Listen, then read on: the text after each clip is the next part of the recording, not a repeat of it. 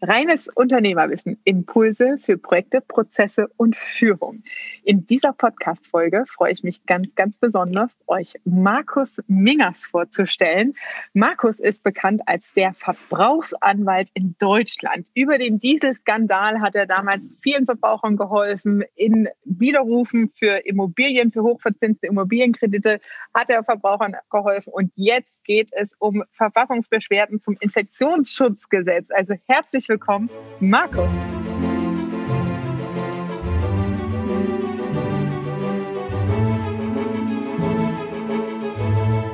Katja, ganz herzlichen Dank.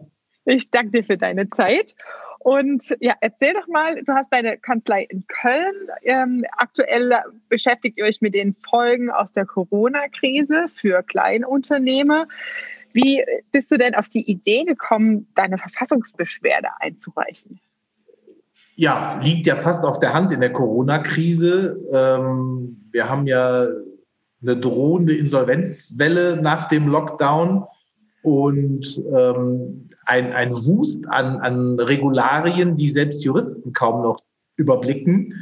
Ähm, und ähm, man ist ja automatisch tagtäglich mit Corona und Corona auch aus rechtlicher Sicht konfrontiert. Das fängt ja an, weil sich mit Reiserecht mit Arbeitsrecht, äh, dann Beherbergungsverbot jetzt und wo man auch hinhört, den Unternehmer geht's halt schlecht. Und mhm. ähm, irgendwann drängte es sich einfach auf. Und ich bin halt der Überzeugung, dass das Infektionsschutzgesetz in der jetzigen Ausführung verfassungswidrig ist. Und dann wollen wir einfach den Weg freikämpfen für viele Unternehmen, ähm, dass die eben der, der unverschuldeten Insolvenz entgehen. Mhm. Wo ähm, ich habe jetzt in der Vergangenheit ein paar Podcast-Folgen aufgenommen, gerade zum Thema Krise und was da auf uns zukommt. Und bin ja da eher so ein Typ, der dann sagt, so, okay, die, die eh schon pleite waren und jetzt irgendwelche Soforthilfen zunutze machen oder äh, einfach mal Kurzarbeitgeld beantragen und versuchen, sich gerade so über Wasser zu halten, die wird es auch über die nächste Delle, die 2021 auf uns zukommt, definitiv nicht aufrechterhalten. Und da sage ich als Betriebswirtschaftlerin natürlich, das ist eine gesunde Marktbereinigung. Wo hört es denn äh, auf und wo fängt es an, dass du jetzt sagst, okay, es gibt aber die, die in die Branchen und Unternehmen, die stehen gut da, die haben einen guten Businessplan, die haben ein gut funktionierendes Geschäft, sie haben eine Bilanz über x Jahre und die trifft es zum Beispiel nicht. Und die wären jetzt von dieser Verfassungsbeschwerde oder könnten davon profitieren, weil es tatsächlich einfach eine juristische ungerechte Behandlung stattfindet an der Stelle. Also gibt es da Kriterien, an denen man das messen kann oder wo, wo, wo du sagst, okay, bei den Unternehmen trifft es zu? Ähm, also ich finde, das ist ein bisschen zu einfach gedacht, wenn man sagt, denen, die es sowieso, denen es sowieso schlecht geht, man bezeichnet die als Zombie-Unternehmen mittlerweile. Mhm. Ähm, die können ruhig über die Wupper gehen. Also wer entscheidet das? Es kann mhm. ja immer noch sein, dass ein Unternehmer einen Turnaround schafft. Ähm, es, es, reicht ja vom, vom Lockdown, vom, vom, weiß ich nicht, vom Friseursalon über Eventbranche, äh, unterhalte ich mal mit, mit Künstlern, die auf Mallorca auftreten. Mhm. Einige der Bekanntschaft, die, die sind unverschuldet da reingeraten, haben halt keine, keine Einnahmen mehr. Die haben jetzt das ganze ja. Das ist auch kein Zombie-Unternehmen. Und dahinter steckt dann Ton, Licht, Schnitt, Video und so weiter. Das ist halt eine, eine Riesenbranche dahinter, die einfach unverschuldet alle in Not geraten sind, weil sie keine Möglichkeit mehr haben, ähm, aufzutreten oder, oder ihr, ihren Beruf auszuüben. Oder ein Friseursalon, der neun Wochen zu haben muss. Es laufen aber Mieten weiter, es laufen zumindest zum Teil Gehälter weiter, es laufen die Kosten weiter. Da kannst du so gut gewirtschaftet haben, wie du willst. Ähm, ich, ich kann auch mein eigenes Beispiel nennen. Wir haben mittlerweile knapp 80 Mitarbeiter. Ähm, und in der Corona-Krise war es so, die, die Mieten laufen weiter, die Gehälter laufen weiter. Wenn du ein Büro hast mit 80 Leuten, davon 10, 12 Anwälte, die gut verdienen, dann kannst du dir vorstellen, was wir an Fixgehältern haben. Ähm, und zur Corona-Zeit, dann äh, zur Lockdown-Phase, März, April, Mai, die Leute haben nicht mehr bezahlt, alle mit der Begründung, ja, wir haben doch Corona, ich brauche keine Rechnung zahlen. Rechtsschutzversicherer, die waren alle äh, in Kurzarbeit oder in Homeoffice oder waren, haben, haben zugemacht, die haben nicht mehr reagiert, haben kein Geld mehr von bekommen. Die Gerichte haben hunderte von Gerichtsterminen abgesagt und verschoben. Ja, ähm, da, dann, das machst du zwei, drei Monate mit Rücklagen, ähm, aber irgendwann schaust du auch, dass die Rücklagen auch aufgebaut, aufgebaut. Also das ist so, ne, also das war ja wirklich für, für viele existenziell und es sind ja auch so Ketten. Ne? Also mhm. Also wir waren ein gesundes Unternehmen oder sind auch noch ein gesundes Unternehmen, aber wenn unsere unsere Mandanten Zulieferer, Dienstleister, ja. Monate hinweg die Umsätze der in den Keller gehen, dann, dann, dann schaust du. Und, und so geraten ja viele in, in so eine Spirale hinein. Also nicht nur die, die, die Unternehmen, denen es ohnehin schlecht geht. Von mhm. daher ist das schon eine riesen Spannweite. Also schau dir die Tourismusbranche an, schau dir Reisebüros mhm. An, bis hin zu Fluggesellschaften, die alle durch, durch, durch Corona halt ähm, in extreme Schwierigkeiten geraten sind. Also von daher ist es schon eine Riesenspannweite vom Ein-Mann-Unternehmen bis hin zum, zum, zum DAX-Konzern leiden da viele drunter. Und das Infektionsschutzgesetz bietet ja eine Ermächtigungsgrundlage für diese ganzen Regelungen, eben auch im Worst Case für einen Lockdown.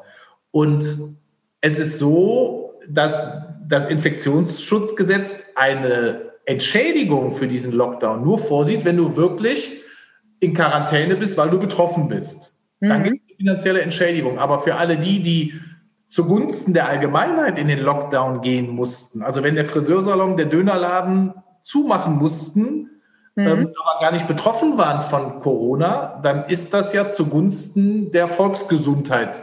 Und das Ganze ohne Entschädigungsregelung. Und das ist normalerweise im Rechtssystem so nicht vorgesehen. Also im mhm. Und Ordnungsrecht zum Beispiel, wenn du nicht Störer bist und hast aber einen finanziellen Schaden, weil irgendwas gemacht werden muss, ähm, weil deine Schaufensterscheibe eingeschlagen werden muss oder irgendwas, um irgendeinen anderen zu retten, dann ist das immer mit einer finanziellen Entschädigung verbunden. Nur im Infektionsschutzgesetz nicht. Und von daher halte ich das für einen unzulässigen Eingriff in die äh, Berufsfreiheit und ins Eigentumsrecht und bin da auch nicht alleine, der das so sieht ähm, und, und denke, dass daher das Infektionsschutzgesetz in der jetzigen Form verfassungswidrig ist. Und unser Ziel ist eben mit der Verfassungsbeschwerde damit durchzudringen. Und das hätte eben zur Konsequenz, dass die Maßnahmen, die ausgesprochen wurden, eben auch rechtswidrig sind und dass es dann eine Entschädigungsregelung gibt für die, die eben unverschuldet da in die Krisen geraten sind. Mhm. Das heißt, man, das, da, darauf habe ich ja angesetzt, dieses unverschuldet in die Krise geraten. Also wo, also ist halt auch vom Staat schwierig zu interpretieren. Ne? Was ist unverschuldet und welche Unternehmen, wo zieht man da die Grenze? Ne? Äh, den, ja, alle Zombie-Unternehmen. Ne? Alle die, die den Laden zumachen mussten, ähm, obwohl sie vom Infektionsschutzgesetz unmittelbar nicht betroffen wurden.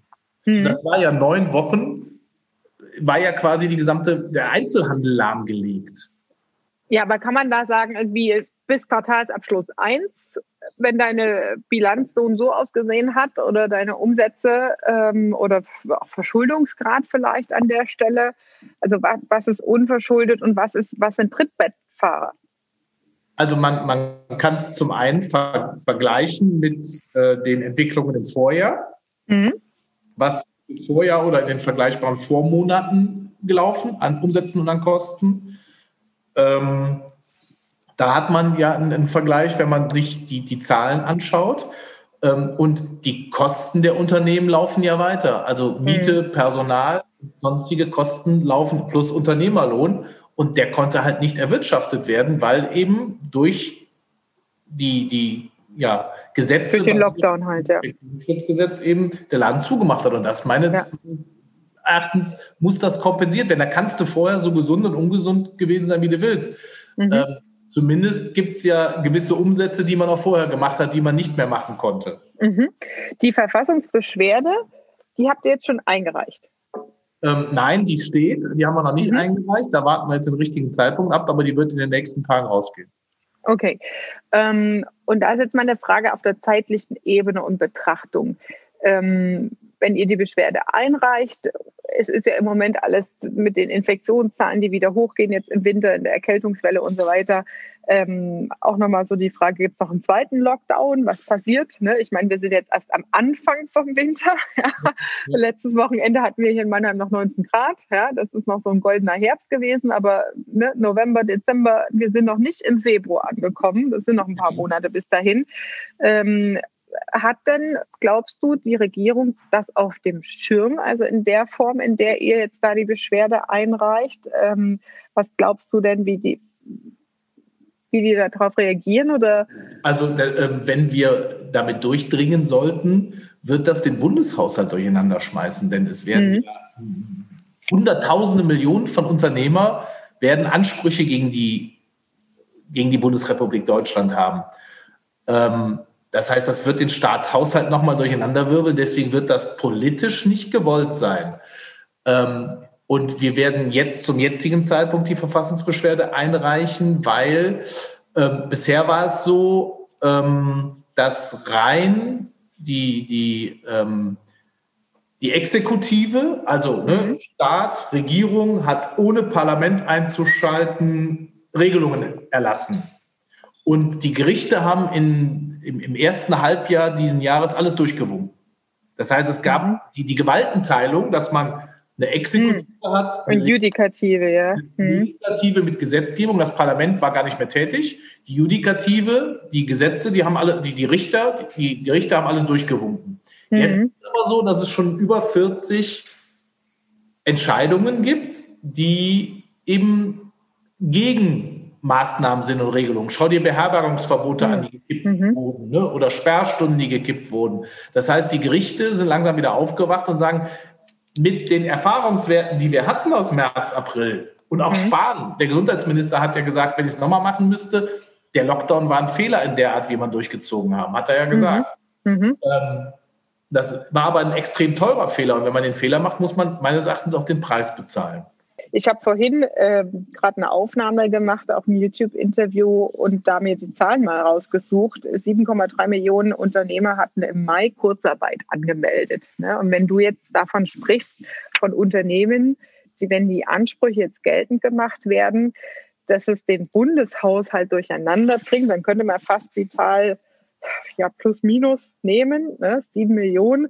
Ähm, bis zum Sommer waren es im Mindest äh, 4,5 äh, Millionen, lass es mal drei bis fünf Millionen Unternehmen sein, die entsprechend da Forderungen tätigen. Ne? Das ist dann die Größe, die Größenordnung, die du, von der du sprichst. Ja. ja. Mhm. Okay. Und ähm, wie, einmal würde ich gerne verstehen von, vom Prozess her. Ähm, ihr habt eine Verfassungsbeschwerde verfasst, die wird eingereicht, dann wird der stattgegeben oder wie, wie geht es dann weiter? Und ab wann kann ich als Unternehmer mich bei dir, Markus, melden und sagen, hey, das macht Sinn, wir reichen da jetzt eine Sammelklage ein und jetzt geht es weiter. Also wie, von was für Monaten, Wochen, Jahren sprechen wir da? Die Prozesse sind ja auch schneller geworden bei Gerichten, sagen wir es mal so. Die Verfassungsbeschwerde wird natürlich dauern, deswegen werden wir es auch in Form ähm, der einstweiligen Anordnung machen, weil es halt mhm. sehr eilig ist und ähm, weil die Unternehmer, wenn wir die Verfassungsbeschwerde an sich abwarten müssten, das zum Großteil nicht überleben würden. Deswegen ist da Dringlichkeit geboten.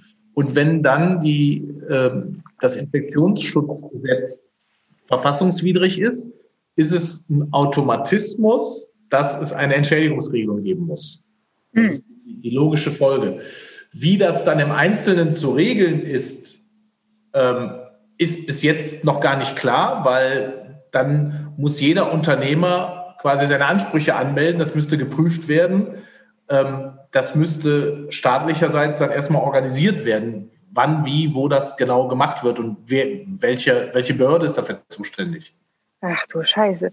Also da denke ich jetzt die ganze Zeit an, weil das sind ja auch Dinge, die, die kannst du nicht wirklich digitalisieren. Also das sind ja unternehmerische Einzelfälle ähm, wo du halt wirklich in die Bilanz reingucken musst, beweisen musst, wahrscheinlich, dass du so und so viel Umsätze normalerweise machst, ja, über die Vorjahre. Kannst du schon äh, indem du sagst, du, du, du bastelst halt, du, du programmierst Programme, wo gewisse Dinge abgefragt werden, Mitarbeiterkostenstellen mhm. können abgefragt werden, Vergleiche können abgefragt werden und daraus ergibt sich dann der Anspruch, wenn man mhm. eine Formel hinterlegt und, und sagt, Vorjahresumsatz von Februar bis April zum Beispiel, wie ist der Diesjahres, Diesjahresumsatz, welche Kosten stehen da genau dagegen und mhm. daraus ergibt sich dann ein Anspruch. Mhm. Ähm, das könnte man, glaube ich, schon programmieren.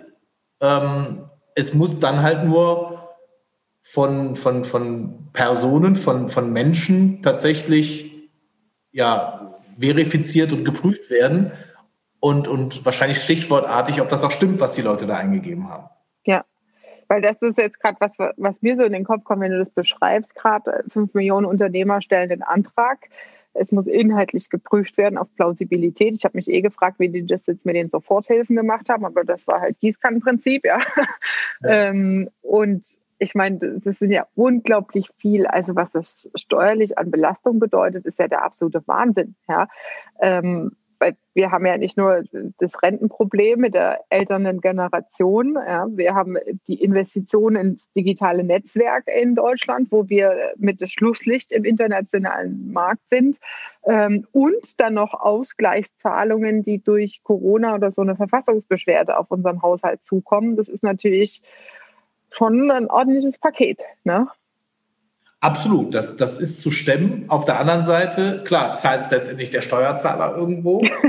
Auf der anderen Seite kann es ja auch nicht sein zur Aufrechterhaltung der Volksgesundheit, dass Millionen von Unternehmern pleite gehen und, und neun Wochen keine Einnahmen hatten. Also das kann ja nicht der Einzelne bezahlen.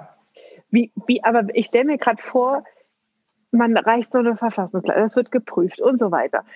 Da, da geht ja locker sechs Monate ins Land, bis ich als Einzelunternehmer überhaupt Geld sehe.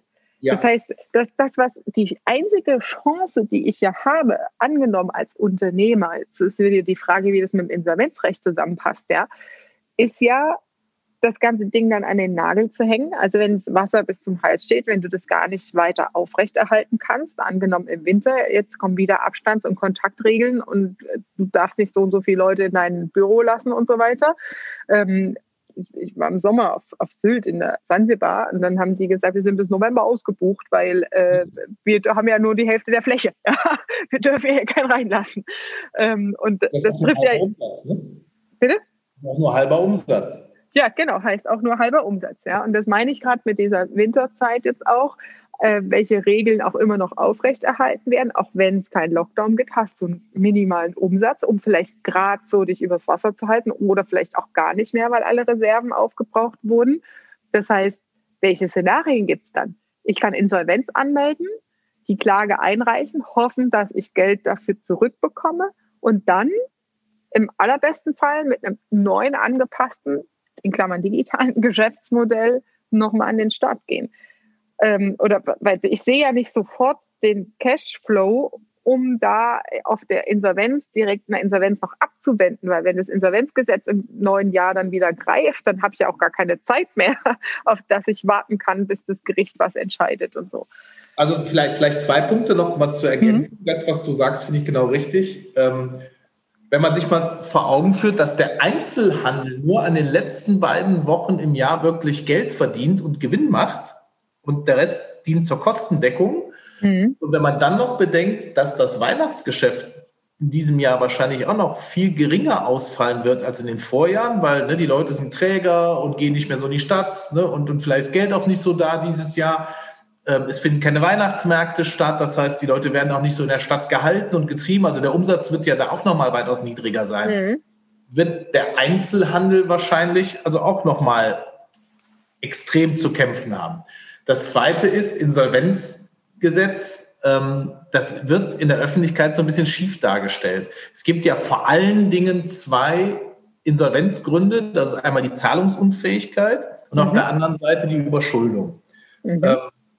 Und ausgesetzt worden ab dem 1.10. ist nur der Insolvenzantragsgrund der Überschuldung. Das heißt, wenn die Bilanz sagt, ähm, du hast mehr Verbindlichkeiten als Vermögenswerte, mhm. dann brauchst du nicht Insolvenz anzumelden. Normalerweise bist du ja verpflichtet, spätestens innerhalb von drei Wochen ab Kenntnis Insolvenz anzumelden. Mhm. Auf der anderen Seite, die, also den, den Insolvenztatbestand oder den, den, den Grund der Zahlungsunfähigkeit, den gibt es nach wie vor. Und da ist auch jede GmbH, also jede juristische Person nach wie vor verpflichtet, Insolvenz anzumelden. Mhm. Und eine Zahlungsunfähigkeit insolvenzrechtlich liegt vor, wenn du nicht in der Lage bist, unverzüglich 90 Prozent deiner Rechnungen sofort zu bezahlen.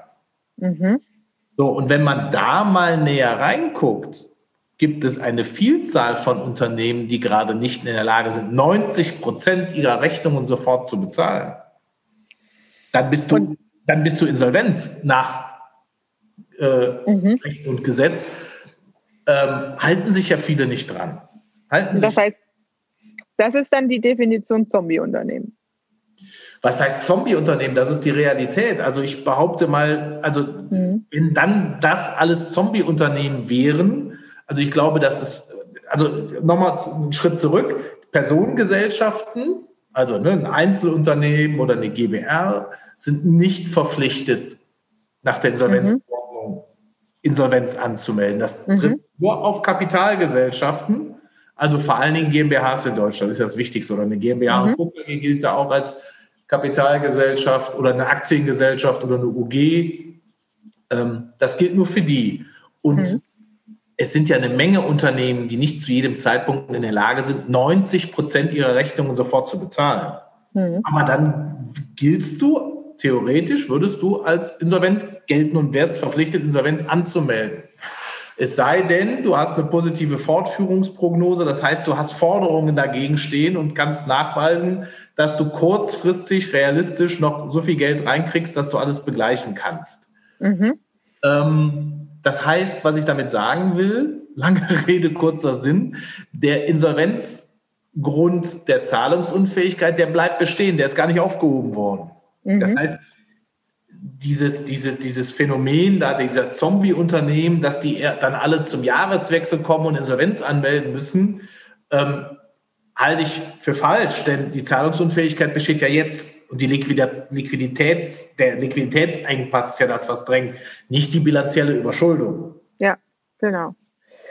Ähm, Nochmal zurück zur Frage. Ähm, welche Chance habe ich, wenn ich jetzt so einen Antrag bei dem äh, für die Verfassungsbeschwerde mit einreiche und der Prüfprozess läuft und ich merke jetzt auch über den schwachen Winter, es reicht nicht. Also was bringt mir dann überhaupt das noch, diese Klage einzureichen? Also wir werden zunächst mal eine, eine einstweilige Verfügung einreichen und wenn wir damit gewinnen sollten, ähm, muss der Staat kurzfristig ein Entschädigungssystem aufsetzen. Dann bringt es mhm. den Unternehmern was. Ähm, diejenigen, die jetzt extrem in Nöten sind, werden keine Zeit haben, um auf unser äh, Ergebnis der Verfassungsbeschwerde zu warten, weil das mitunter ein Jahr, anderthalb dauert bis die, das Bundesverfassungsgericht da entschieden hat. Hm, also sechs Monate reichen nicht, wie ich gerade geschätzt habe. Eins bis 1,5 Jahre. Wahnsinn. Ja. Also. Okay. Das heißt, als Unternehmer kann ich oder kann ich dann wirklich nur Insolvenz anmelden und warten, dass ich irgendwann über so ein Verfahren Cashflow zurückbekomme und das als Startkapital für was Neues nehmen kann. Du kannst jetzt nur schauen, dass du hoffentlich hast du es schon gemacht, Kosten senken, wo nur geht. Im Zweifel halt auch Mitarbeiter entlassen, so bitter das ist. Kurzarbeit mhm. anmelden, Mitarbeiter entlassen, schauen, dass man von den Kosten runterkommt. Mhm. Prozessoptimierung machen. Prozessoptimierung ja. gut, aber Digitalisierung hat auch immer was mit Kapitaleinsatz zu tun. Da beißt sich ja die Katze ein Stück weit in den Schwanz. Wenn du mhm. nicht das Know-how hast wie ich, ich habe damals auch ein Riesendarlehen aufgenommen, um die Digitalisierung tatsächlich perfekt durchzuziehen. Du brauchst halt mhm. einen Kapital für und einen Programmierer und Know-how. Mhm. Ähm, das heißt, das ist ja jetzt, man kann ja nicht sagen, die Digitalisierung ist jetzt mein, mein Sanierungsgimmick und ich digitalisiere jetzt, danach ist mein Unternehmen gesund. Ne, das ist ja das nicht. Mit Prozessoptimierung ist aber schon so, wenn du ähm, auf Arbeitszeiten und Minuten von Mitarbeitern, nehmen wir mal bei euch das Beispiel Akten suchen, ja, ähm, hatte ich mal eine Kanzlei, wenn du einen Mitarbeiter hast, der den ganzen Tag nichts anderes macht, als in Aktenbergen irgendwelche Aktennummern rauszusuchen für die Buchhaltung oder für den Anwalt entsprechend, dann ist es verschwendete Arbeitszeit und eine Fulltime-Arbeitskraft, äh, die du einsparen kannst, wenn deine Abläufe in der Form waren es tatsächlich Ablage, also 400 Akten, die eigentlich fertig waren, die nur nicht archiviert wurden, die nicht abgelegt wurden, die einfach mit umgewälzt werden, Nonsenstätigkeiten. Ja? Mhm. und solche Dinge kommen ja über Prozessoptimierung auch raus, ja, wo bezahlte Arbeitszeit nicht zu Mehrwert führt und damit generiere ich dann Einsparungen oder Personaleinsparungen oder eine Beschleunigung in der Bearbeitungszeit ne? ähm, bevor man dann über Digitalisierung solche Investitionen nachdenkt. Ne? Und das sind natürlich dann schon Hebel, da auch Gelder einzusparen an der Stelle. Ne? Ja, aber die, ähm, also in der Praxis, ja, das kann sicherlich sein, aber das ist in der Praxis bei Unternehmen, die sanierungsbedürftig sind, mhm. Schritt 10. Also zunächst einmal gilt es da wirklich die Basis aufzuarbeiten. Die Unternehmen, mhm. die in einer derartigen Schieflage sind, die, da musste erstmal Unterlagen sortieren, da muss du einen Überblick verschaffen, was ist denn an Forderungen da, was ist denn an Verbindlichkeiten da. Die haben häufig auch gar keine Rechnungen und Mahnungen selber mehr geschrieben. Also da, da fehlt, also erstmal musst du wirklich. Das stimmt, ja. Die Substanz. Mhm. Weil die Leute halt ein Stück weit alle dazu neigen, aufzugeben, Kopf, äh, Kopf in den Sand zu stecken. Äh, die, die gelbe Post häuft sich, die ist dann gar nicht mehr aufgemacht ähm, also so, so, so diese Kernerarbeit steht immer zu Beginn an und, und mal wirklich mit dem Finger in die Wunde zu gehen und zu drücken. Mhm. So, so wie sieht es denn jetzt hier aus? Weil die Leute haben mhm. erstmal gar keinen Überblick mehr. Das stimmt, ja. Schritt eins ist dann Tabula Rasa zu machen, die genau, äh, Dinge äh, zu sortieren. Ja. Genau, dann, dann, dann schaust du, wie ist der Ist-Zustand und dann geht es halt darum, einen Plan zu machen, ist das Ding sanierungsfähig, ja oder nein? Hat das Ding Zukunft? Und welche kurzfristigen, mittelfristigen, langfristigen Maßnahmen könnte man halt machen, um ähm, das Unternehmen wieder zu sanieren? Und da ist eben eine mittelfristige Maßnahme das, was du sagst, dass man halt Prozesse optimiert, um mhm. dann Geld zu sparen. Mhm. Was in den, ähm, wenn wir gerade bei dem Thema sind, ist ein Unternehmen sanierungsfähig angenommen? einer der Zuhörer, Unternehmer sagen, okay, ich weiß gerade nicht so richtig, was ich machen soll und überlege, wie ich jetzt so meinen Sanierungsfahrplan für mich aufsetze. Und ich würde jetzt mal meine Unterlagen sortieren, Ist-Zustand erfassen, Stichwort Kassensturz. Ja. Ähm, also mal gucken, was auf der Plus- und auf der Minusseite ist, welche Konten, welche Kreditkarten, was gibt's alles, ne, die Zahlen mal zusammenzutragen und dann auf diese Frage zu beantworten, ist das Unternehmen denn überhaupt sanierungsfähig, ja oder nein, hast du jetzt gerade gesagt. Hast du da vielleicht eine Handvoll Kriterien oder drei Tipps, wo du sagst, wenn die drei Punkte erfüllt sind, dann solltest du darüber nachdenken, dir einen Zukunftsplan zu schmieden etc. pp. Hast du da ähm, ein paar Leitplanken, die man da an die Hand nehmen kann, um abzuschätzen, ist mein Unternehmen sanierungsfähig? Oder ja, auch in die andere Richtung betrachtet. Wann ist es nicht mehr sanierungsfähig? Gemacht ist immer schwierig, weil das ähm, wirklich immer individuell zu betrachten ist. Zum ersten, zum einen muss man als allererstes immer Feuerwehr spielen und schauen, ist das Unternehmen insolvenzantragspflichtig, weil dann mhm. bist du auch schnell in Insolvenzverschleppung und dann ist der Unternehmer, also wenn es eine Kapitalgesellschaft ist, mhm. dann ist der Unternehmer eben in der privaten Haftung und das will man ja eigentlich vermeiden und in der, in der Strafbarkeit drin. Das mhm. ist immer so der, der erste Blick. Dann muss man immer schauen, was ist mit Finanzamt und Sozialversicherung. Mhm wenn es da Rückstände gibt, das ist immer erstes zu bedienen, weil du, die machen dir die Konten dicht, die stellen Insolvenzanträge äh, mhm. und die geben das Ding auch an die Staatsanwaltschaft weiter. Also das mhm. so, sind so die ersten Feuerwehrmaßnahmen. Und dann ist eben wichtig, dass die Leute tatsächlich so einen Kassensturz machen. Das klingt jetzt ganz profan, aber das ist immer das Erste, was wir machen in Sanierungsfällen, weil die Leute wirklich fast alle den Überblick verlieren. Es gibt selten jemand, der in so einer Situation ist, der noch komplett den Überblick hat und sagt und hat eine saubere Excel-Tabelle mit Belegen und sagt, hier ist meine Buchführung und hier sehe ich das. Und also das ist ganz selten der Fall. Das ist immer so das allererste, wirklich sich selbst nicht weiter zu belügen. Der mhm. nächste Schritt ist, die Leute, die in dieser Situation sind, haben bei ihren ähm, Gläubigern Vertrauen verloren, weil natürlich ist es so, man lässt sich verleugnen, man ist nicht da, man flunkert, mhm. man steht mhm. raus. Ähm, wir müssen also als nächstes bei den Gläubigern Vertrauen zurückgewinnen. Und das ist eigentlich mhm. so von Leuten wie mich, von Anwälten, so die Hauptaufgabe.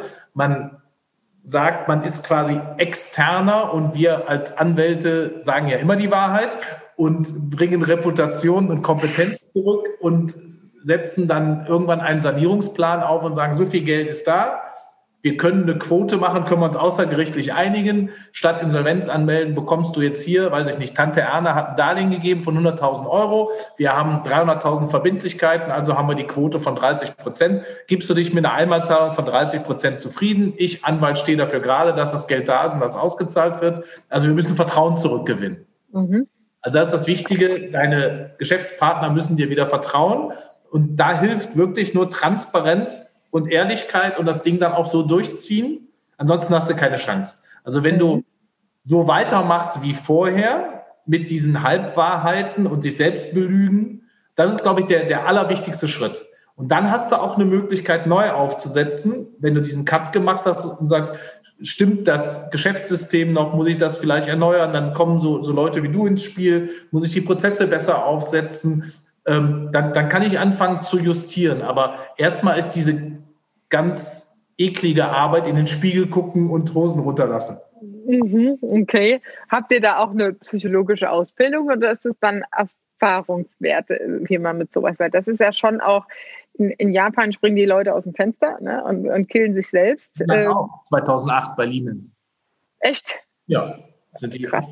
Ausgesprungen. Ähm, also ich habe so eine Ausbildung damals gemacht, aber so aus das Eigeninteresse, nicht aus dem Grund, die meisten Juristen haben nicht so eine Ausbildung. Die gehen da eher kühl und distanziert ran. Mhm. Das ist schon krass, ne? Weil also da macht man ganz viel Auffangarbeit und braucht eine Box Taschentücher dann dazu. Ja, ne? Weil das ja dann eigentlich ist man, also so wie du es beschreibst, gerade wenn die Leute auch keine Transparenz mehr über ihre Themen haben, ähm, man versinkt dann irgendwie im Chaos, dann ist der Steuerberater manchmal auch nicht so der beste Ratgeber. Ne? Der, die, der hat auch keinen Bock mehr. Mhm, was kommt noch dazu dann? Ja, dann sind die Belege falsch drin. Ja. Mhm. Das Thema Banken, da wieder Vertrauen gewinnen. Also das sind immer Wahnsinn. so Schritte, Vertrauen wieder, wiederherstellen. Das ist echt Wahnsinn.